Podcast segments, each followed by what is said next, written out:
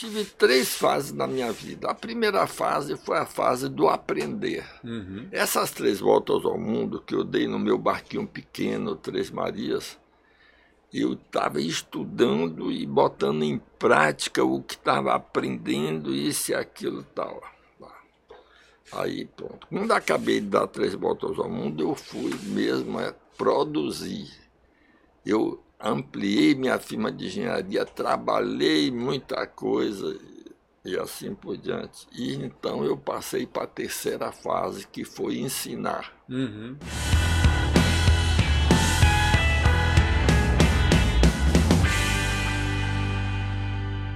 Olá, amigos do Capital Projects Podcast. Eu sou André Choma e estou aqui para mais uma conversa aberta sobre os desafios da gestão de projetos de capital.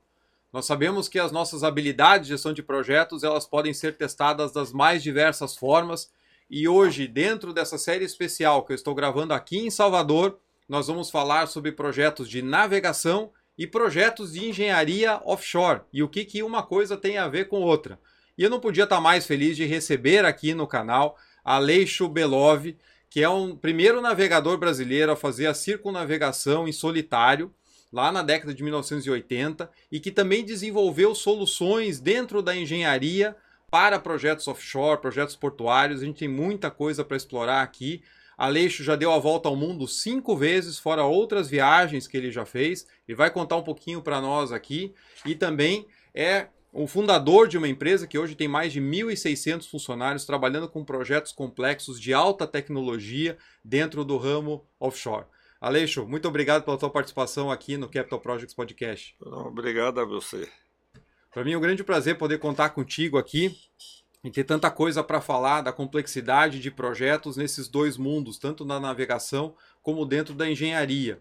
E a sua história ela é fantástica, assim, de como começou e com tudo que as soluções que você teve que desenvolver para suas viagens e depois em paralelo as aplicações dentro da engenharia, a carreira que você foi seguindo, a fundação da sua empresa e as soluções que hoje ela oferece no mercado, né? Como é que começou é, essa história lá atrás? Como é que você se apaixonou pelo mar e se transformou em navegador? Repare bem, por incrível que pareça, não somos nós que escolhemos nosso caminho por exemplo, eu nasci na Ucrânia, filho de pai russo e mãe ucraniana, um pai que era agrônomo. Com a Segunda Guerra Mundial, o fronte passou pela nossa casa, uhum. tiro para tudo quanto é lado, não sei o quê. Enquanto o fronte ia em direção lá a Moscou, meu pai pegou a minha mãe, minha irmã e eu, nós quatro, e saiu andando em direção à Europa. E aí pelo caminho foi parando, foi, parou na Polônia, na Alemanha, na Itália, e aí surgiu um programa de relocação de pessoas que se deslocaram com a guerra. Uhum. E aí teve um programa de vir para o Brasil de navio. Como meu pai era agrônomo, ele disse: no Brasil tem muita terra, vamos precisar de agrônomo. Só que lá tudo já era mecanizado e aqui era tudo na base da enxada. É. Então ele abandonou a agronomia e foi se tornar professor de matemática, porque antes de se formar em agrônomo, ele serviu no Exército Vermelho em Moscou uhum. e de noite estudava matemática, mas nunca concluiu, porque o, o exército, o trabalho do exército terminou, e ele uhum. foi para a Ucrânia e assim por diante. Então, eu não escolhi onde nasci nem escolhi onde vim parar. Cheguei é. no Brasil sem falar uma palavra de português sem um tostão no bolso. Não foi fácil hum. o nosso início. Mas a gente foi levando. O importante é que meu pai era agrônomo, minha mãe era médica, o pessoal sabia que sem educação raras pessoas conseguem sucesso. Então Sim. nós fomos estudar. Eu, minha irmã, todo mundo foi estudar. E aí me formei em engenharia. Mas antes de formar engenheiro, quando eu tinha 16 anos, um cara que ia estudar no Itamaraty, não podia levar tudo, tinha que se mudar da Bahia, tinha o óculos de mergulho, me deu óculos de mergulho de presente. Eu não sabia para que servia, porque naquele tempo, quando eu tinha 16 anos, hoje eu tenho 80. Uhum não existia a televisão. Hoje as crianças veem todo mundo mergulhando desde é. pequenininho. Perguntei para que serve, para olhar os peixinhos. E fui com água na cintura, ali, água de menino, olhar os peixinhos e me apaixonei pelo mar. Olha só. E aí me tornei mergulhador, pescando. Uhum. Quando estava formando, os professores, sabendo que eu mergulhava, pediram para inspecionar um cais que tinha quebrado. Aí fui lá, quanto é nada, professor, o que é isso? E aí aos poucos Olha. fui andando, quando pensou que não. Hoje eu tenho mais de 300 mergulhadores trabalhando na bacia de Campos, na indústria de óleo e gás. Fora os outros serviços que a gente faz. A gente faz concreto submerso, injetado, estrutural, do jeito que os outros fazem concreto em seco, eu faço debaixo d'água. Hoje a minha empresa faz solda estrutural debaixo d'água. Uhum. Porque ninguém sabia como é que soldava, mas tem gente que desenvolveu isso para aprender a soldar debaixo d'água. Os nossos mergulhadores, mandei duas equipes para os Estados Unidos, passaram lá 45 dias, duas vezes treinando. E hoje eu tenho tanques especiais onde eu treino pessoas não só para mergulhar, como para soldar, para fazer qualquer coisa debaixo d'água, assim por Mas não fui eu que escolhi tudo isso, eu ganhei. Nasci na Ucrânia, não foi eu que escolhi, ganhei uhum. o óculos, não foi eu que escolhi, terminei fazendo engenharia, a engenharia praticamente foi eu que escolhi. E aí comecei a trabalhar para todo quanto é lado. Quando eu me tornei mergulhador, um dia eu fui em Porto Seguro mergulhar. Uhum. Também não foi eu que escolhi ir, em Porto Seguro. Heraldo Gamalobo, um amigo, ia para lá e me chamou para ir. Uhum. Quando eu fui lá, cheguei em Porto Seguro, quando não tinha esse turismo lá, só tinha uma pousada com três quartos. Três quartos? Só. não, não tinha começado ainda Sim. o turismo lá.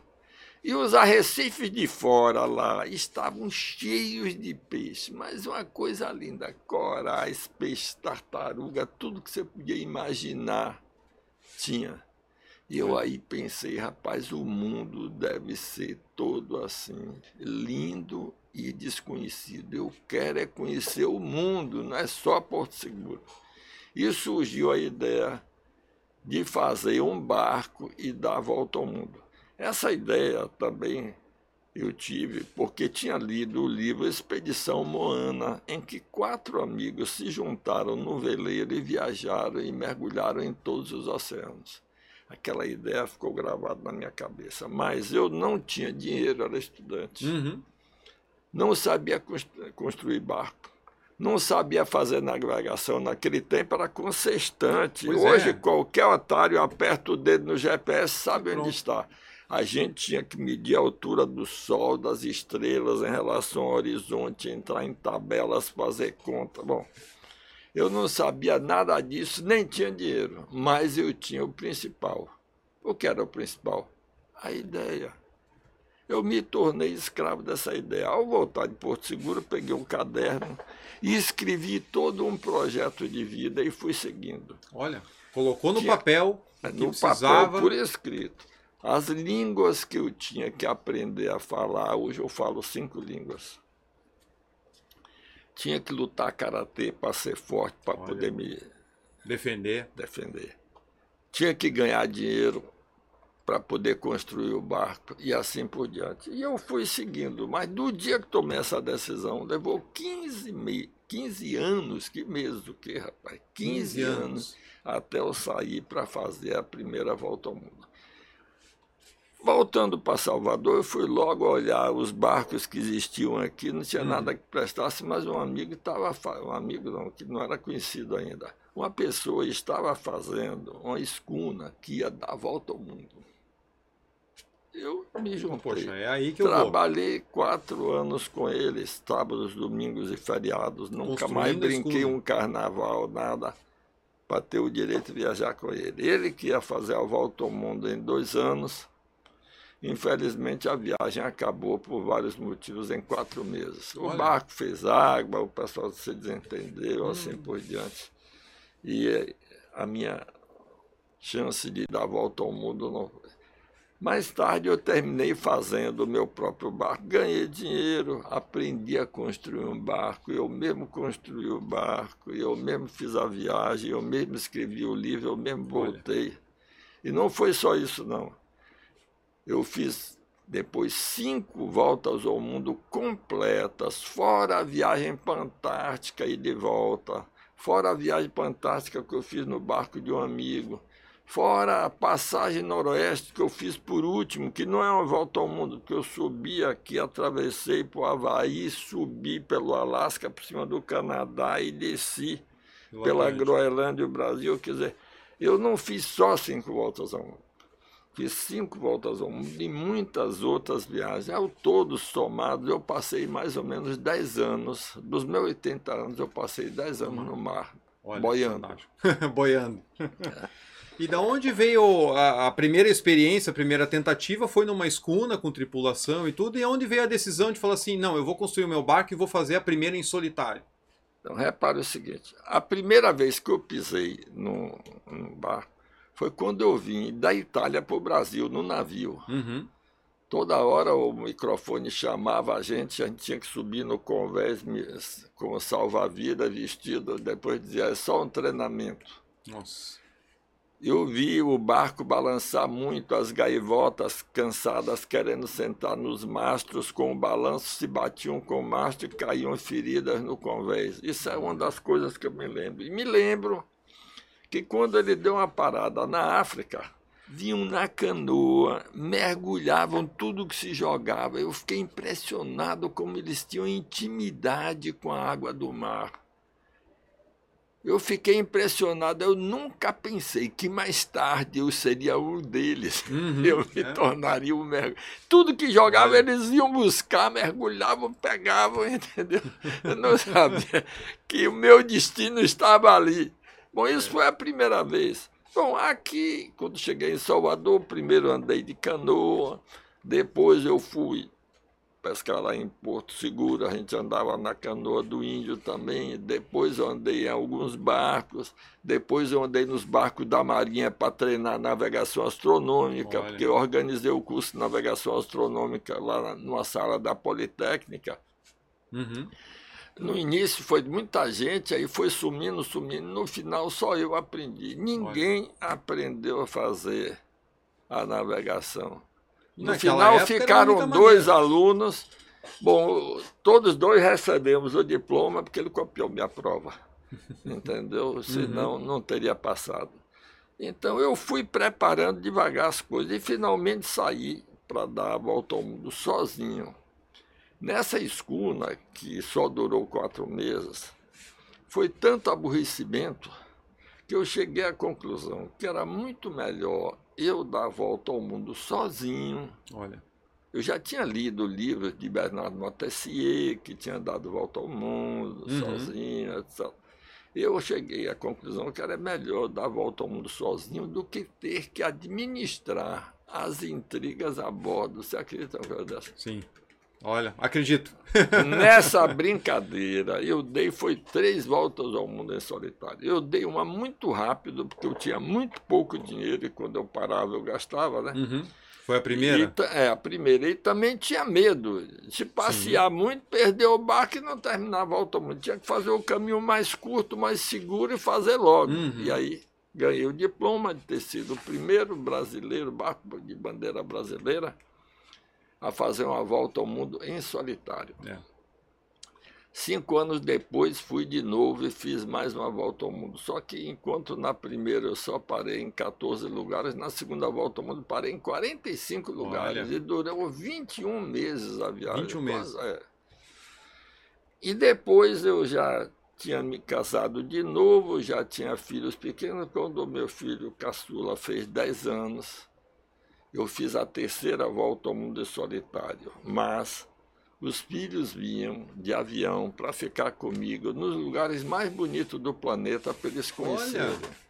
Com isso, eles estiveram na Indonésia, em Bali, na Polinésia Francesa, que era uma beleza, na África do Sul, uhum. visitamos todos aqueles animais, fomos para o Kruger Park, para aqueles lugares lá, passeamos todo outro lugar.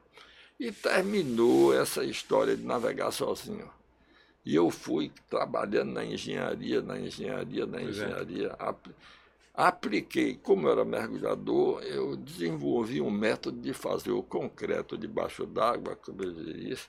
Isso me ajudou muito a ganhar dinheiro, porque eu pegava obras não eram obras grandes para esse método, eram obras pequenas, mas, mas com o método original eu saía na frente de muita gente. E aí foi andando, foi andando. E como é que funciona esse método? Vamos aproveitar o gancho aqui para conhecer um pouquinho mais desses desafios de você concretar no ambiente submarino. O que, que tinha simples. de diferente? O que, que tem de diferente? Numa obra minha, uma plataforma bateu e quebrou um tubulão, precisava emendar. Uhum. E aí eu tive aquela ideia. Eu peguei um túnel botei um tubo dentro, enchi de brita, de água e depois injetei nata de cimento por esse tubo com a bomba elétrica. E a nata chegou embaixo, foi expulsando a água, foi subindo, subindo, encheu o túnel todo de nata, o vazio da brita, né? Estava cheio pois de é. brita e água. Expulsou toda a água, deixei derramar mais. Sim. Parei. No outro dia eu cortei o túnel com maçarico, abri. O concreto parecia um mármore, lisinho, perfeito. Não tinha uma bicheira, uma não tinha nada. nada. E aí começou. Aí me deu o tubulão. Aí nos... Depois eu fiz uma carreira naval inteira. A carreira naval é um negócio, uma rampa assim, uhum. que uma, um terço fica em seco e dois é. terços fica debaixo d'água. Não tem maré eu baixa aqui. Não, não, que senão o barco não sobe, né? Exato. Para subir o barco tem resultado. Aí eu peguei, cravei estacas, fiz viga de concreto pré-moldadas, caixotes com encaixe das vigas e das estacas e emendei as vigas com as estacas, com, tudo com concreto injetado. Essa carreira foi projetada para 1.200 toneladas, hum. barco de 1.200. Um dia surgiu um de 1800 e o dono da carreira me ligou querendo botar o barco, pedindo autorização. Eu digo, olha, eu projetei para 1.200. Você quer botar, você tenta. Tem um coeficiente de segurança de 50%. E doido que ele botasse para testar o meu método, porque uhum. agora que eu ia saber se meu trabalho estava bem feito. Ele botou o barco de 1.800 toneladas. Não quebrou a carreira, ganhou dinheiro. O meu concreto injetado foi testado e eu fiquei muito feliz. Uhum.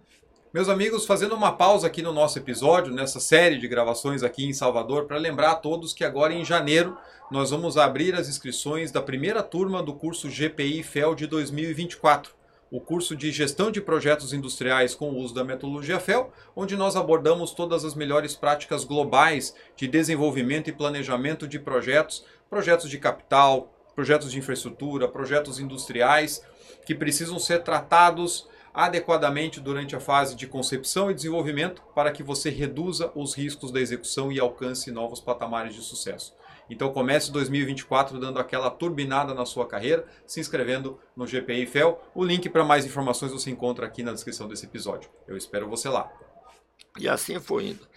Mas a firma foi que eu fiz a primeira volta ao mundo antes de ter a firma. Quando pois é. voltei, é. montei a firma. Quando eu fui fazer a segunda volta, eu demiti 80 funcionários. Entendeu? Porque... Pois é, como manter a firma, ainda mais naquela é, época. Tinha, você não está é, no WhatsApp todo eu, dia aqui lá. Eu levei 21 meses viajando e quem eu, só tinha eu de engenheiro na firma. Olha. A firma era pequena.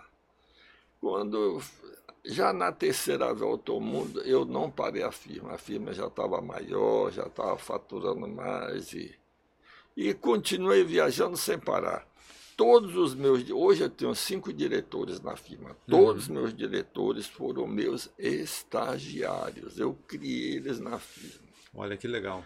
Todos foram meus estagiários. Hoje eu viajo. Quando eu volto, a firma está maior. Bacana. E aí a vida continua. E o seu trabalho no mar, você acha que ajudou nessa formação de time, de equipe, de, do crescimento da firma? O que que o navegador Uma trouxe para dentro da engenharia? que ajudou muito é assim, que eu vim, nasci na União Soviética no tempo que era um país socialista, um país comunista. Uhum. O tratamento que eu vi meu pai como agrônomo dando aos operários e às outras pessoas, entendeu? Sempre numa condição de igualdade. Nunca falou com arrogância. E eu herdei isso. Com isso, eu me tornei irmão de todos os meus operários. E isso deu uma diferença retada, porque a minha equipe veste a camisa e luta pela firma como se fossem donos da firma. Uhum. Isso eu acho que foi uma coisa que influiu a maneira de tratar, de se relacionar, de transmitir o que sabia e o que queria que fosse feito. E isso me deu um diferencial. Muita gente diz, rapaz, isso é que trabalha, se esposa. Eles fazem isso porque querem, eu não abrigo. Sim, sim. Às vezes eu me pergunto por quê que aos 79 anos, faltando alguns meses apenas para completar 80, eu poderia muito bem ficar em casa, sentado na poltrona, navegando na internet, aí eu veria os esquimós, os gelos, os ursos brancos, tudo. Não precisava fazer essa viagem complicada. Acontece que eu não aceito viajar só com a cabeça. Eu resolvi trazer o corpo. Mesmo esse corpo cansado, eu resolvi trazer ele para essa viagem. Olha que legal. E voltando para a parte das viagens, né? A gente é. fala muito da gestão de projetos. Para você programar uma rota construir o barco, decidir o que, que vai a bordo ou não, porque tudo isso influencia, é custo, é peso, é o tempo que você vai é. ficar, é. né? Você tinha recursos muito você limitados. Você precisa ler os livros de outras pessoas que navegavam. Aprender com lições dos outros. É claro. Depois, quando aparecia algum barco à vela, enquanto, por exemplo, o cara que estava fazendo a escuna, eu levei quatro anos ajudando a ele, né? mas eu era aprendiz Sim. naquele tempo.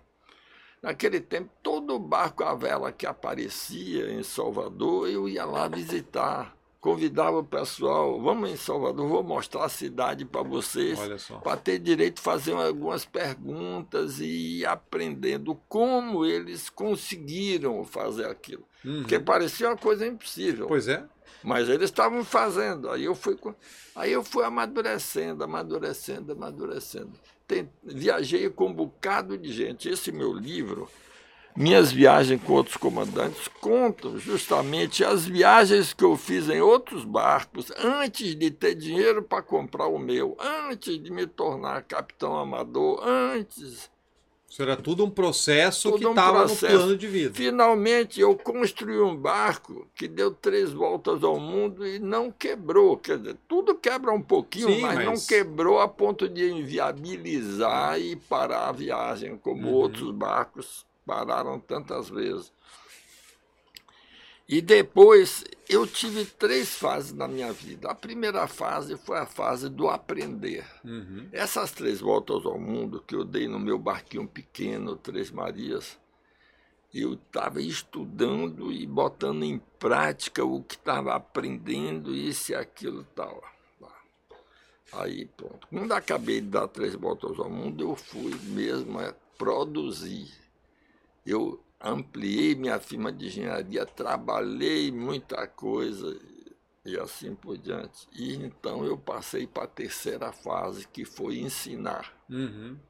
Aí eu que veio o Fraternidade. Ganho, é, eu tinha ganho algum dinheiro, aí eu construí o Fraternidade. Entendeu? Que é um veleiro escola, para quem está é nos um acompanhando. Escola, entendeu? Fraternidade, estava num barco de 21 metros e meio, pesando mais de 80 toneladas. Olha. Eu tinha aprendido muito com Oleg Belli, que tinha um barco um pouco parecido com esse, não era igual, mas era parecido. Foi com a pessoa que eu mais aprendi, a pessoa que eu fui para a Antártica uma vez com ele, e assim por diante. Aí eu peguei, naquele tempo, eu nunca desenhei em computador, peguei papel vegetal e, e uhum. em cinco folhas de papel eu fiz o projeto desse barco. Ah, o projeto é seu 100%. Não, não é bem assim. Eu não sou engenheiro naval, Sim. mas eu estudei tanto o meu problema que Uhum. eu entendia mais certos assuntos, eu entendia mais até do que os engenheiros navais. Sim, não já tinha passado quantos meses Isso. navegando. Isso, entendeu? Então eu desenhei e entreguei a Cabinho, tem um cara que fazia projeto de barco lá no Rio, para ele desenhar no computador meu barco.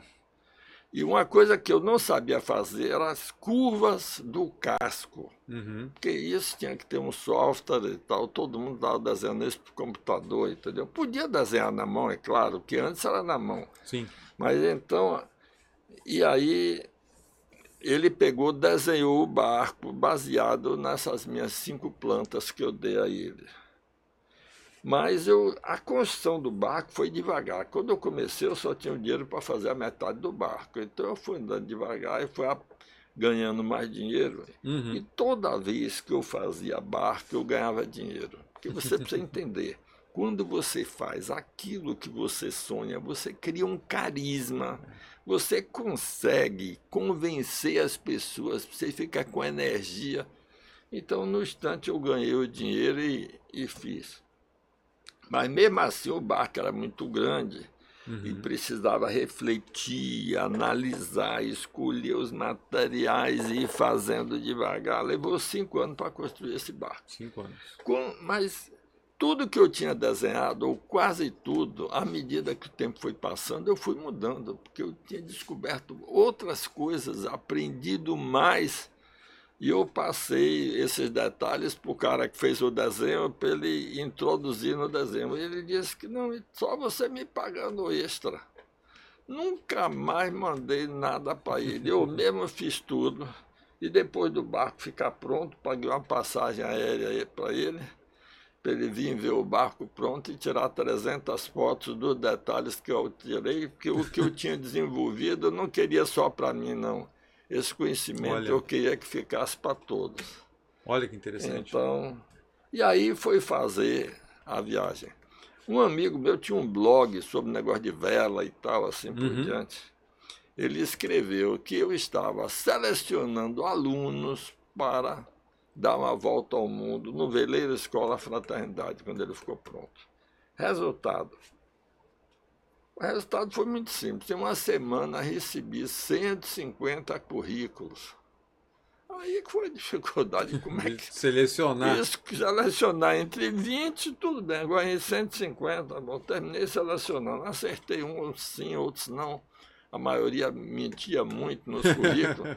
e tinha gente que já sabia fazer tudo pensando que eu ia chamá-los. Então, como o veleiro era escola, Escola. quem já sabia, claro que não precisava vir. Uhum. E com isso, eu fiz duas voltas ao mundo completas nesse veleiro escola com alunos.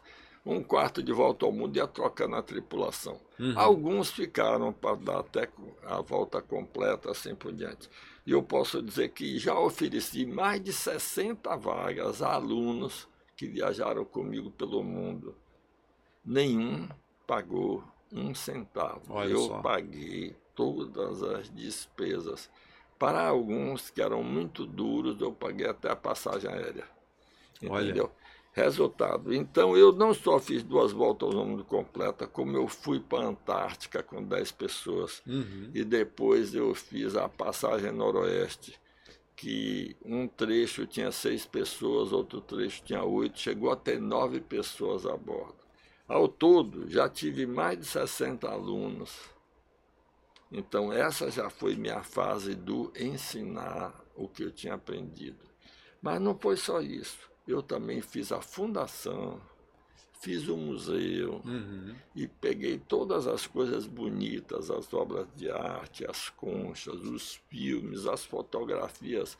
Tirei cópia de todas as cartas náuticas que eu usei, botei tudo lá no museu. Não tenho mais nada bonito na minha casa, está tudo no museu. Eu não preciso mais nada. Eu estou com 80 anos, estou esperando a hora, a hora de viajar, né?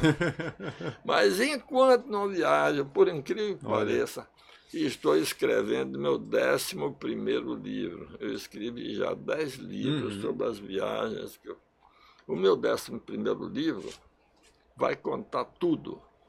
Como eu nasci, minha vida pessoal, minha vida de navegador, minha vida de engenheiro. Vou misturar tudo, deve dar uns três volumes. Né? Se eu conseguir fazer esse livro, aí já chega, porque já tenho dez livros, tô, já, já estou em 55 mil palavras. Está quase. Não, um livro desse, esse, por exemplo, acho que é 160 mil palavras ah, um livro desse. Né?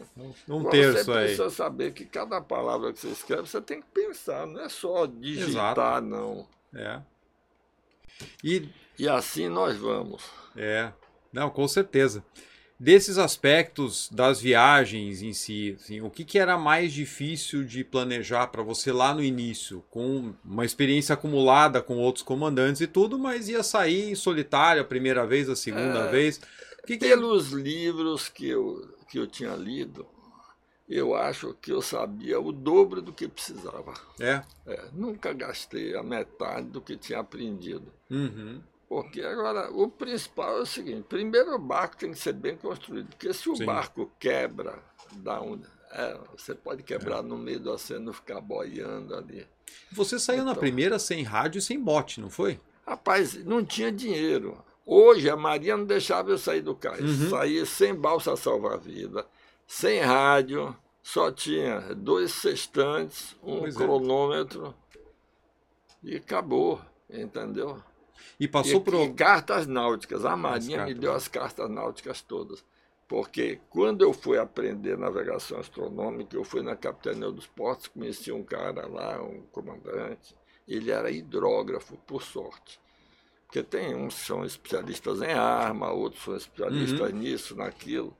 Ele era hidrógrafo, justamente que sabia fazer navegação. Então deu um curso de oito meses para a equipe do cara que estava fazendo a escuna, que no, no início tinha oito, dez pessoas frequentando, depois mudou para cinco, para três, no final fiquei eu e o comandante. O comandante estava muito ocupado, claro, ele preparando essa viagem sem nunca ter navegado antes. Olha. Só aqui na Baía de Todo Santo. Uhum. Ele estava atolado até aqui, então terminou que ele não aprendeu a fazer navegação astronômica. Só eu aprendi, mas ele copiou minha prova e nos dois tiramos a carta de capitão amador. Ele tinha noções, mas uhum. aprender para fazer. Tanto que quando eu saí do barco dele, ele vendeu o barco e. Mas vendeu porque não queria navegar não queria mais. mais, porque não faltava gente que soubesse uhum. fazer navegação que ele podia contratar. Sim. E assim foi a vida. que situação que o senhor passou no mar que foi assim, poxa, essa, essa foi tensa, essa não estava esperando. Mas eu tenha... passei algumas situações difíceis, mas pensar que estava perdido mesmo, só me lembro uma vez que eu é? achei que estava perdido. Eu tinha, minha mulher, a segunda mulher já tinha estado comigo em Aden, no, na, no Iêmen do Sul e eu passei, eu tive que levar ela no aeroporto. Então não saí cedo do porto, sempre saí de manhã cedinho. Uhum. E eu tinha que andar um pedaço e depois entrar pelo Mar Vermelho e subir para sair lá no Egito, no Mediterrâneo. E aí eu não pude dormir na saída do porto porque tinha muito navio já, porque ali vai afunilando. Vai afunilando né? E aí eu disse, não tem nada não, amanhã eu durmo. Aí eu fui. Aí entrei pelo estreito de Bab el-Mandeb, que eu não consigo esquecer esse nome nunca, que é justamente onde você entra no Mar Vermelho. Uhum. E aí você entrei. Quando cheguei lá dentro, ali tinha um canal de Suez que era bem balizado, mas estava assim de navio. E do lado eram milhares de ilhas pequenas, arrecifes, pedras, o diabo. E eu não tinha dormido. Se eu tivesse acordado, eu podia ir pelo canal dos navios, visitando os navios, só que eu não tinha dormido. Resultado, eu não tinha saída. E aí bateu um temporal, rapaz, o maior temporal que eu já tinha pegado. E eu fui andando, evitando uma ilha, evitando outra, evitando outra. Se eu batesse numa ilha daquela encalhaça, eu estava morto. Essas ilhas não tinham uma folha não tinha uma gota d'água. Uhum. Mas felizmente o temporal foi tão forte que deu tempo de passar por tudo isso antes de escurecer, rapaz. Olha. Mas você vê, às vezes o, o, o pior passa a ser melhor. Acaba ajudando. E aí eu escapei. Olha só. Mas eu me considerei perdido. Achei. Tinha aceito Uhum. que não tinha Poxa, aqui saído. não vou sair. E teve outras dificuldades, sempre tem. Uhum. Sempre tem dificuldade, mas E como é que era a sua maneira, como que é a sua maneira de encarar esse tipo de dificuldade? Porque você se colocando, se lançando numa viagem como essa, você sabe que imprevistos vão acontecer, nunca é possível você prever tudo e vai ter que lidar com cabeça fria, Rapaz, com... não, o cara tem que aceitar, não tem escolha. Quando você não tem escolha, tá- já está escolhido. Uhum. Não dá pra lutar contra algo que, né, vou brigar com a Não, tempestade e não você resolve. pode, claro. o vento vai aumentando, você vai Sim. reduzindo as velas, você É. não rasga. Se o temporal aumenta, você arreia tudo. O barco balança muito, se o barco é, é bom, so- sobrevive, senão afunda. Uhum. Você tem que aceitar, você não tem escolha. Tem que lidar com o contexto, né? É, não tem, não tem. O pessoal diz, ah, você é muito corajoso. Corajoso, porra nenhuma. Eu tenho medo a viagem toda, do início ao fim, Olha o tempo só. todo. Então, quando dá temporal, eu não tenho medo, não. Porque já estava com medo antes de começar. Eu é uma boa saída, né? Deu medo apenas- temporal. Não, eu já Ah, tava com eu mesmo. apenas continuava com medo. Pois é. Eu não tinha medo. Nunca tive medo. É que não adianta ter essa. A, a, falta de percepção do risco é o que faz muitas vezes dar o problema. É. Né? Eu tô, tô lendo ainda o seu primeiro livro, A Primeira Travessia, e várias vezes lá você comenta, né? Poxa, tem o risco do vento aumentar, vou baixar a vela e tal, porque eu não, não Você tem não por que eu arriscar aqui É. e daqui a pouco ter um problema muito mais sério, né? Será que o maço vai aguentar? Não vai? Poxa, por que, que eu vou Pois querer é. ousar se a minha vida depende que o barco siga É. bem? Então eu misturei meu conhecimento de mergulho com o de navegação e Uhum. hoje eu estou construindo navios até 50 metros, porque meu estaleiro é pequeno, não dá para fazer navio de 200 metros, mas Uhum. até 50 metros eu faço navio, balsas, tudo. Eu faço emissários submarinos, eu faço qualquer coisa ligada ao mar. Portos de qualquer tamanho. Já fiz porto no Rio Grande do Sul, no Porto do Açu, em Belém do Pará, em Salvador, em todo lugar. Porto de qualquer tamanho, qualquer coisa. E aí vai levando, e a gente vai. Agora, o pessoal. Teve um cara que leu Confúcio e disse que Confúcio falou 500 anos antes de Cristo. Safado esse cara. hein? Ele falou. Se você faz o que você gosta, você não trabalha, apenas se diverte, é só lazer. Então, É, se olha só. Confúcio tiver certo, eu nunca trabalhei. Chegamos ontem no Havaí. Lá do Panamá até aqui foram 34 dias de mar sem parar. Tem que montar agora o aquecimento do ambiente. Lá no Brasil faz calor, mas lá em cima vai fazer frio. Bacana. Eu estava dando uma olhada no portfólio de serviços da sua empresa, a parte de inovações de energia para rebocadores, a parte de solda, que você comentou, concreto, etc. fiz agora dois rebocadores híbridos. Híbridos. Dizem que são os, os dois primeiros das Américas. Eu sei lá, são os primeiros. Todo mundo fala o que quer. Uhum. Híbrido quer dizer, ele tanto é elétrico como é diesel. Ele tem geradores. Enquanto ele anda no diesel, carrega as baterias, depois ele pode desligar o motor diesel, andar na bateria e assim por diante. Então Uhum. eu fiz dois rebocadores, estão trabalhando lá em Belém do Pará Olha. Entendeu? Estão trabalhando empurrando balsas de soja dia e noite sem parar. E eu há muito tempo que a gente faz mergulho na Petrobras, na Uhum. bacia de Campos e tudo, não só na Petrobras, as dez empresas internacionais trabalham lá, todo mundo é nosso cliente. Sim. E tem outras empresas de mergulho também trabalhando lá. Então, a gente trabalha para esse pessoal todo. Então começou assim. Primeiro, a gente tinha containers à prova de explosão, porque você não pode ligar um motor elétrico em cima de um convés, de uma plataforma que Pois tem é. gás da própria.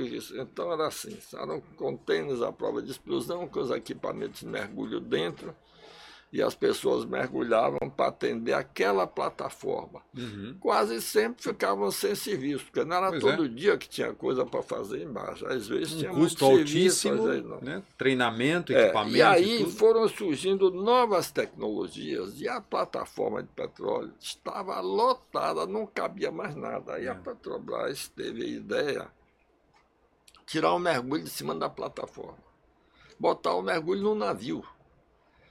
Então esses containers saíram, criou Uhum. espaço na plataforma e não é só isso. Um navio com essa equipe agora atendia três plataformas Sim.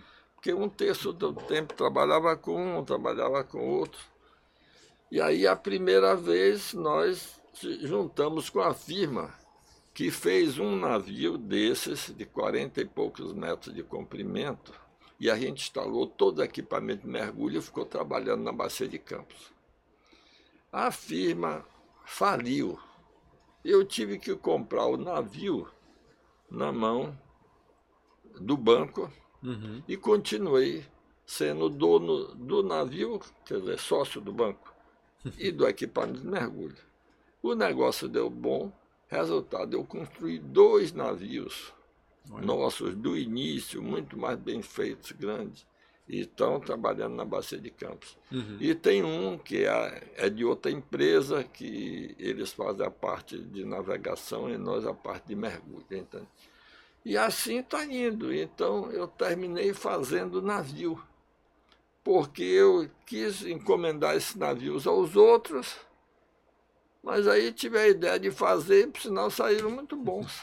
Não ia atender funcionava. exatamente a necessidade, com todo o conhecimento de quem com as próprias mãos construiu veleiros. Mas o veleiro, a técnica do veleiro é uma técnica, mas esses rebocadores Ah, têm sim. outras coisas. Mas meus engenheiros, ex-estagiários, hoje diretores, assim por diante, fizeram também curso de naval um pouquinho. Uhum. Contratei também um engenheiro naval, entendeu? E juntamos tudo.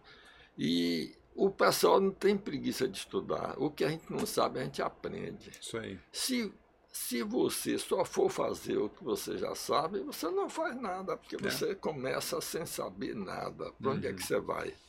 A gente é acostumado a estudar os problemas, procurar soluções e, às vezes, soluções originais. Baseado nisso, nós estamos vivos. Isso E aí. agora eu estou com 80 anos. Eu estou fazendo uma reformazinha no meu barco, porque toda viagem tem algumas coisas. Tinha um, um eixo lá que estava vibrando muito, estava Uhum. empenado. Eu eu estou consertando em alguma coisa e não sei se eu vou viajar de novo ou não. Talvez eu viaje de novo, não sei. Mas por enquanto resolvi escrever o livro contando tudo. Minha vida pessoal, minha vida de navegador, minha vida de engenheiro. Bacana. Vamos ver se. Eu ainda estou no primeiro volume, 50 mil palavras só, 55 mil. Muito E bom. vamos ver o que é que vai acontecer. O É. meu futuro, eu não sei porque. Eu descobri que todos os caminhos que eu tomei, eles se abriram na minha frente. Não fui Uhum. eu que escolhi. Eu não escolhi ser mergulhador, não escolhi ser engenheiro de porto. Não escolhi. Mas depois que me apaixonei, fui escravo da minha paixão. Uhum. Foi minha paixão que mandou em mim. Eu não sei. Mas tem coisa melhor, né? Pô, trabalhar com aquilo que você ama. E dentro hoje do nosso cenário aqui no Brasil, com a explosão de projetos do pré-sal, trouxe muitos outros desafios, não só em volume de operações e projetos, mas desafios técnicos também, Claro. que exigem esse aprimoramento constante. Né? Aonde que você tem visto que a tecnologia está evoluindo, que os métodos estão evoluindo dentro desse mercado? Rapaz, uma das coisas é essa, por exemplo, que tirou o mergulho de cima da plataforma, isso não foi não é tecnologia, é administração do espaço, Uhum. entendeu? Mas os equipamentos têm mudado sem parar. E cada contrato, olha, os primeiros contratos de, que eu peguei de fazer mergulho na Bacia de Campos, eu fiz com os equipamentos. esse contrato é de 3, 4 anos. O primeiro foi de 4 anos. Uhum. Quatro anos depois, o equipamento que eu estava usando já não servia mais. Quatro anos depois. A Petrobras já exigia tantas coisas, aproveitava metade, não era tudo, Sim, não sei, sim. Mas, Mas vai tinha evoluindo. mais 50% já era de outro tipo, com outra qualificação, com outro e assim por diante. Os navios que eu fiz para mergulhar com a equipe de mergulho, eu fiz os navios. Um deles mesmo, esse primeiro, que não fui eu que construí, foi o cara que foi meu sócio no negócio e que faliu, comprei o navio. Uhum. Nem o navio não prestou mais. Nem o navio. É porque a Petrobras exigiu botar tanta coisa em cima que ultrapassou o peso em relação ao volume. Resultado, eu tive que pegar o navio e jumborizar o navio. Acabei de jumborizar o navio para poder botar ele para rodar. Olha. Então é assim o tempo todo. Uhum. Antes não se fazia solda debaixo d'água. Pois é. A gente treinou essa solda debaixo d'água, a gente não inventou. Já existia tecnologia nos Estados Unidos, mandamos a equipe para lá, treinamos, aprendemos e hoje parece que é a única firma no Brasil que faz solda estrutural debaixo d'água. Fazer solda muita gente faz, Sim. agora solda estrutural atestada. né? Então existe bastante tecnologia aí, entendeu?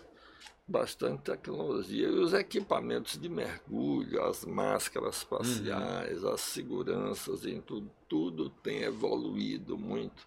E também a parte dos robôs, né? Pois é, vocês operam com ROV hoje também, né? também, mas rapaz, é um negócio que não dá dinheiro, não. Não? De vez em quando você perde um. Esses robôs não são, eu não sei se eles não são inteligentes ou não são nossos amigos. De vez em quando fica um no fundo do mar. O primeiro eu perdi, o seguro pagou a metade, dividiu o prejuízo comigo. O segundo, o seguro não pagou, está na justiça até hoje, eles não pagam. O terceiro partiu o umbilical e Hum. caiu no fundo do mar. A gente sabe onde ele está. Mas qual que E é a buscar, profundidade? e buscar ele lá custa 80% do valor dele. Aí não, não compensa. Não compensa. Então a gente está esperando chegar um navio especializado nesse ramo para fazer para alguém o serviço. Que aí, Aí fica barato fazer para a gente. Porque se eu mandar o navio vir. Se mobilizar só para isso, fica inviável. Né? E falando em novas tecnologias, Uhum. Quando chegava um navio e se aproximava da plataforma, ele geralmente faz a união com um mangote de 400 metros de comprimento. Esse mangote era emendado 12 em 12 metros e assim por Certo. diante. Aí tinha que emendar, desemendar isso e aquilo. Agora, nós acabamos de montar um navio. Foi assim, a gente comprou o navio na China, 82 metros de comprimento. Em cima do navio, nós construímos dois carretéis imensos, de 12 metros de diâmetro. Em cada carretel desse, eu sou capaz de enrolar esses 400 metros de mangote que unem.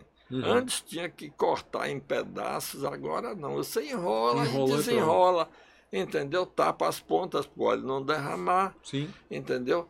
Então não é só isso, é todo um sistema hidráulico. Teve que comprar os motores hidráulicos na Inglaterra e o navio foi comprado na China e teve que trazer.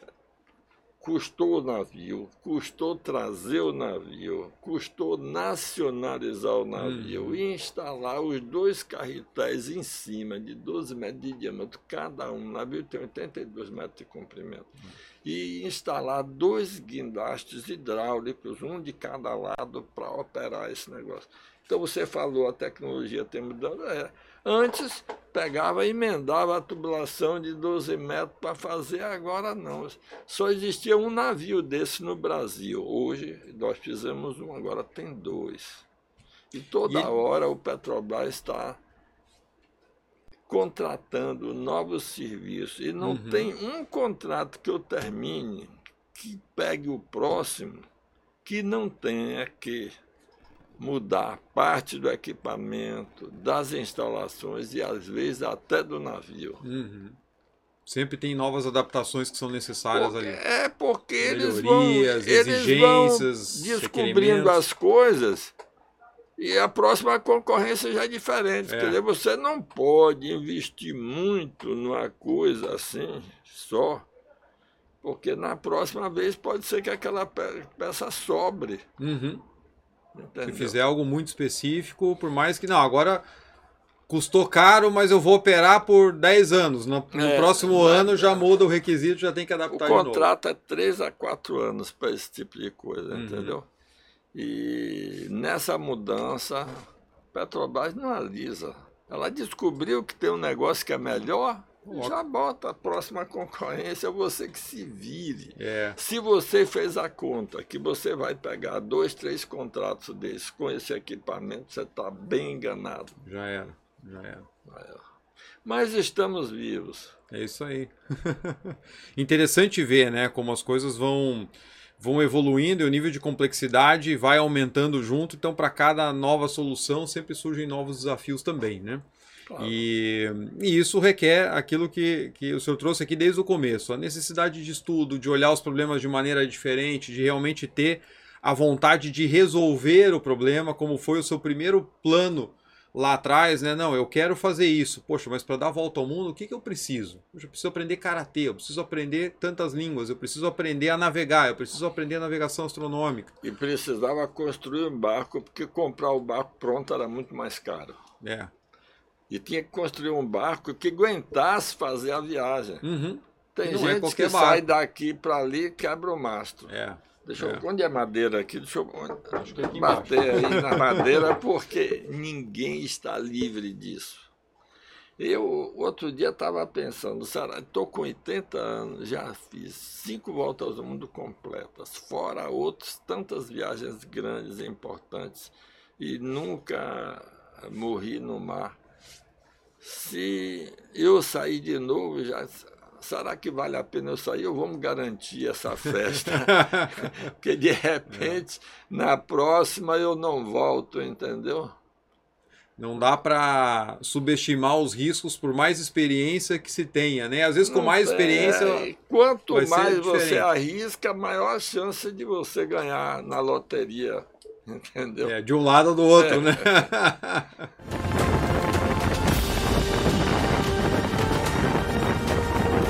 Cinco meses depois de ter saído de Salvador, Bahia, Brasil, para tentar fazer a passagem noroeste, finalmente estamos atravessando agora o Estreito de Bering. De um lado está o Alasca, os Estados Unidos. Do outro lado está a Sibéria, que daqui estou vendo. E vou me aventurar nos mares do mundo, dessa vez nos mares mais gelados possíveis.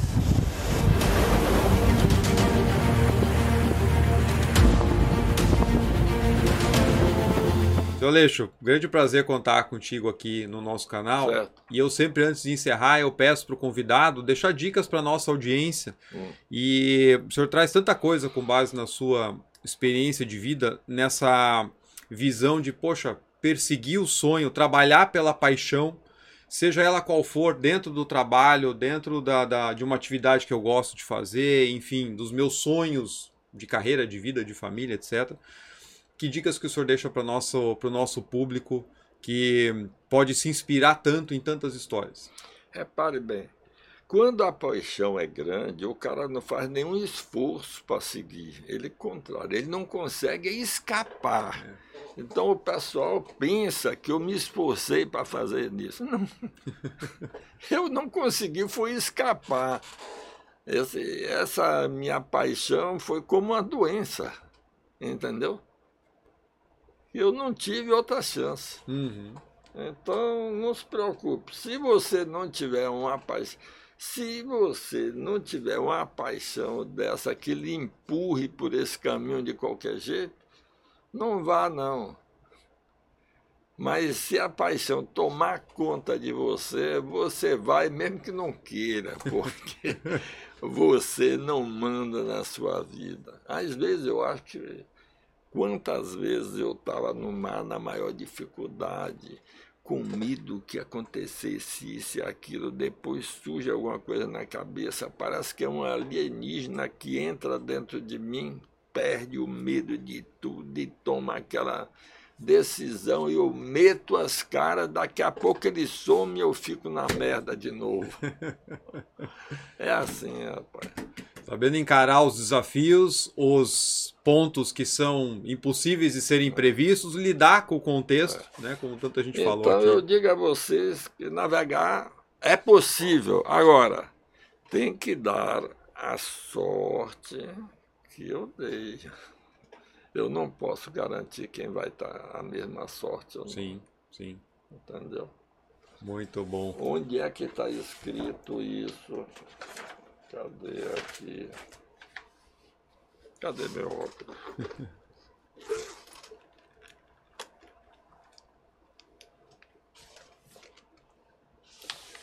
Aí. Amundsen, o primeiro cara que fez a passagem noroeste em 1903, ele falou: A vitória aguarda por quem tem tudo em ordem. Nós a chamamos de boa sorte. Então, é. eu dei sorte, tá? A derrota acontece com quem negligenciou de tomar as necessárias precauções. Nós a chamamos má sorte. Ronald Amundsen, comandante do JOA, primeiro barco a conseguir fazer a passagem noroeste de 1903 a 1906. Ele fez a metade, depois parou dois anos, ficou vivendo com os esquimós para aprender a viver naquele clima uhum. e depois concluiu. Olha. Mas em 1800 tiveram 15, 20 expedições, não é de um barco não, de vários barcos para fazer a passagem noroeste, mas naquele tempo a maioria desse pessoal morreu, porque eles tentaram passar pensando que ali era uma passagem, era um beco sem saída. Quando ia hum. voltar, o verão já tinha acabado, que só abre aquilo por dois meses e meio, aí o gelo fechava, a comida acabava, o pessoal morria, mas não desistia, vinha outros barcos e outros. Eu não quero, de sorte, de forma nenhuma, me comparar com esse pessoal, porque eles iam naquele tempo sem ter as cartas náuticas. Uhum. Hoje, quando eu vou, já sei onde tem passagem, onde é beco sem saída. É. Eles não sabiam. Hoje eu sei a finura de todo lugar, se você vai encalhar ou não vai. Hoje eu tenho GPS para saber onde estou com precisão, mesmo se o tempo fechar e as uhum. nuvens não deixarem você fazer navegação astronômica, nem eu faço mais que não precisa. Eu tenho é, dois GPS grandes e quatro pequenininhos. Oh. Só isso. E ainda tem mais. Eu tenho a previsão do tempo e tenho a fotografia do satélite. Pois então, é. os heróis são aqueles caras que foram e a metade deles toda morreu. Nós somos apenas os filhos da tecnologia. Entendeu? Agora, tem que usar correto, né? Sim. Se você não usar correto, você ainda pode se ganhar. Não é impossível, não. Se uhum. ganhar é fácil. Bacana, muito bom. Preparação, estudo, né? Tudo. E tudo isso com base em lições aprendidas de quem veio antes. E como hoje é diferente a navegação de quando você fez a primeira circunnavegação com toda a tecnologia e tudo mais, né? E imaginar lá nos anos de 1800 com todas essas dificuldades a mais, muito maiores, né? É. Muito bom. Sr. Aleixo, muito obrigado mais uma vez pela sua participação aqui no Capital Projects Podcast. Gente, olha que bacana, quantas histórias inspiradoras, quantos projetos de vida que a gente tira ensinamentos para levar para todas as áreas, né? Como o Aleixo comentou aqui, quando a gente trabalha com paixão, faz algo com paixão, ela te empurra, ela te leva, você vai chegar no teu objetivo de uma maneira ou de outra, ela vai te levar, ela vai te carregar quanto que a gente consegue aprender com essas experiências e veja quanta coisa rica não só nesse tipo de projeto, mas na engenharia que a gente trouxe aqui também, como essas coisas andaram casadas no papo de hoje. Eu tenho certeza que você curtiu aqui a nossa conversa. Quero lembrar mais uma vez que agora em janeiro abre a nova turma do curso GPI FEL, Gestão de Projetos Industriais com o uso da metodologia FEL. Então fique ligado nos links aqui desse episódio para não perder nada. Quero agradecer mais uma vez aos membros do canal que se inscrevem lá e contribuem mensalmente, que proporcionam essa série, por exemplo, aqui em Salvador, gravada em estúdio, os membros que estão aí contribuindo para que o canal alcance voos cada vez maiores. E obrigado a você que acompanhou esse episódio até aqui. Eu vejo você na semana que vem. Um grande abraço e até a próxima.